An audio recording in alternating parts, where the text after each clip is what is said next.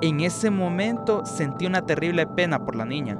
Ella estaba totalmente pálida, delgada, llena de contusiones. Era una imagen terrible.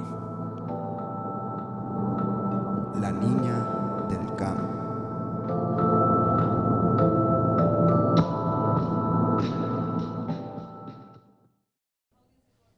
Mi nombre es Joseph, tengo 20 años de edad, estudio en Unitec, campus Tegucigalpa, la carrera de comunicación, dentro de poco termino la carrera. Fui camarita por tanto tiempo que hasta me considero parte del equipo del CAM, tantos años estando rodeado de personas y amigos dentro de las instalaciones. Eso me llenó de tantos buenos momentos. Cada vez que cuento lo sucedido, me parece increíble que haya pasado tanto tiempo y aún así mantener frescos los recuerdos. El día 20 de noviembre del 2018, Joseph sufrió lo que fue una experiencia paranormal, irrepetible y estresante. Ese día me tocaba realizar una grabación de Foley con mi compañero de clase, a altas horas de la tarde. ¿Ya terminamos con la grabación o falta? Ah, no falta nada, ya revisé qué onda con el guion y todos los efectos están. Bueno, pues ya quedó. Esa misma noche, comenzaría lo que sería un vórtice de sucesos totalmente fuera de lo común para Joseph. Luego de pasar los archivos a mi USB, me fui del camp. Un amigo me llevó a mi casa esa tarde. Joseph no sabía lo que estaba por vivir. Lo dejaría marcado por siempre. Llevaba muchos días sin dormir muy bien, pero tenía que revisar los audios porque así iba a saber si tenía que volver a grabar o no. Mientras revisaba las carpetas de la USB, me estaba cayendo del sueño, pero seguía escuchando los audios y todo estaba en orden.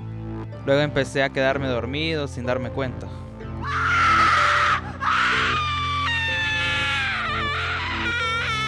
Escuché un sonido súper fuerte, parecían gritos. Según yo, era un sueño, pero logré despertarme del todo y me quité los audífonos. Pensé que algo había sucedido en mi casa, pero todo estaba normal. Joseph envió los archivos de audio a su compañero esa misma noche. Hey Joseph, ¿qué fue lo que me mandaste ayer? Los audios en una carpeta. No sé si es mi compu la tuya, pero no se escucha nada. Voy a revisarlos ahorita a ver qué pasó. Yo te aviso. Entré al plató de televisión antes de ir a clases para revisar los audios. Entonces escuché algo totalmente extraño.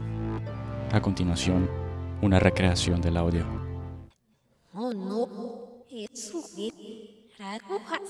No entendía nada de lo que escuchaba. Se escuchó como un audio al revés. Lo arreglé y volví a escuchar. ¿Vas a jugar? ¿Te guste o no? Estaba aterrorizado, parecía una broma. Las luces del plató se apagaron y Joseph escuchó unos pasos y un llanto. Joseph se quedó totalmente inmóvil. No podía hacer nada más que cerrar los ojos. El lente logró paralizarlo y lo condujo por una terrible visión. Cuando abrí los ojos, ya no era el plató. Todo lo que veía era una ventana y frente a ella la silueta de un infante. Estaba en una habitación. Elena, abrí la puerta, por favor. Elena, es en serio. Queremos entrar, por favor, abrí la puerta. Yo estaba totalmente congelado. Solo podía ver y escuchar, más no moverme. Elena, por favor, solo queremos jugar con vos. Déjenme sola. No, déjenme sola. ¡Que me dejen sola! Podía ver su silueta, era una niña, delgada, al parecer no tenía cabello y su cuarto era pequeño, casi no entraba luz. Sé que estás aquí y te voy a hacer mucho daño. Después de escuchar eso, logré levantarme y correr hacia lo que parecía ser una puerta, pero en realidad era un armario.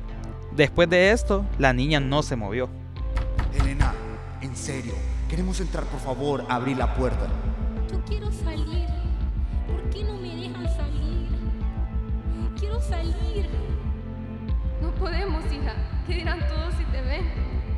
Joseph podía ver todo esto a través de la ranura del closet.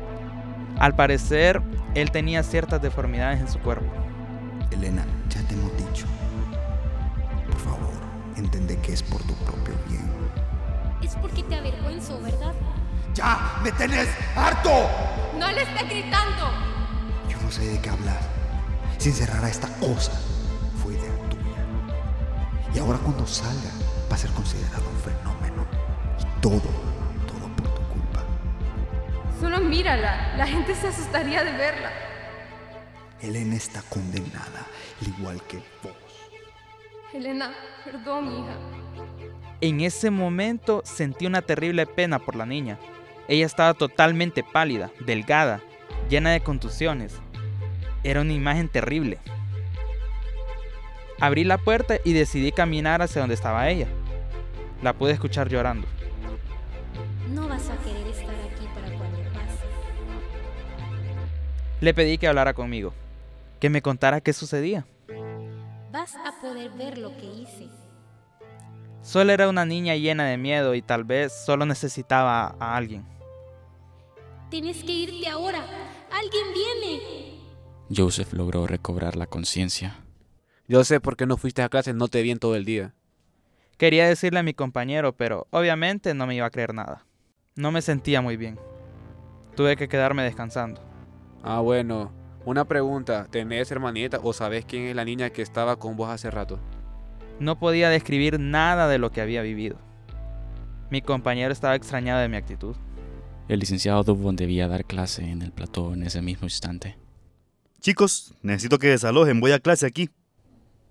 Joseph le comentó al licenciado lo que había sucedido. Mire, no es por alarmar a nadie, pero yo había escuchado algo similar cuando estaba estudiando aquí. Algo terrible sucedió aquí en el campo. Pero nadie nos quiere dar una explicación. Pero usted no es el primero. Creo que tampoco el último. Todo esto que me sucedió solo es una señal. Algún secreto guardan estas instalaciones. Cada testigo de los hechos solo nos da detalles de lo que pudo haber sucedido. No te pierdas el siguiente capítulo de La Niña del Campo.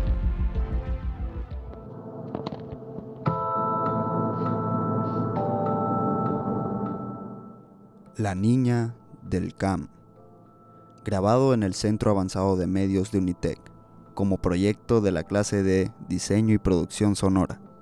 Guión José Miguel Molina. Producción Luigi Fajardo. Documentación Tatiana Ramos. Distribución, redes sociales y edición Maybeli Cruz. Dirección, edición y mezcla Elizabeth Escalante. Narración por Benjamín Quirós. Con la participación especial de Carlos Dubón.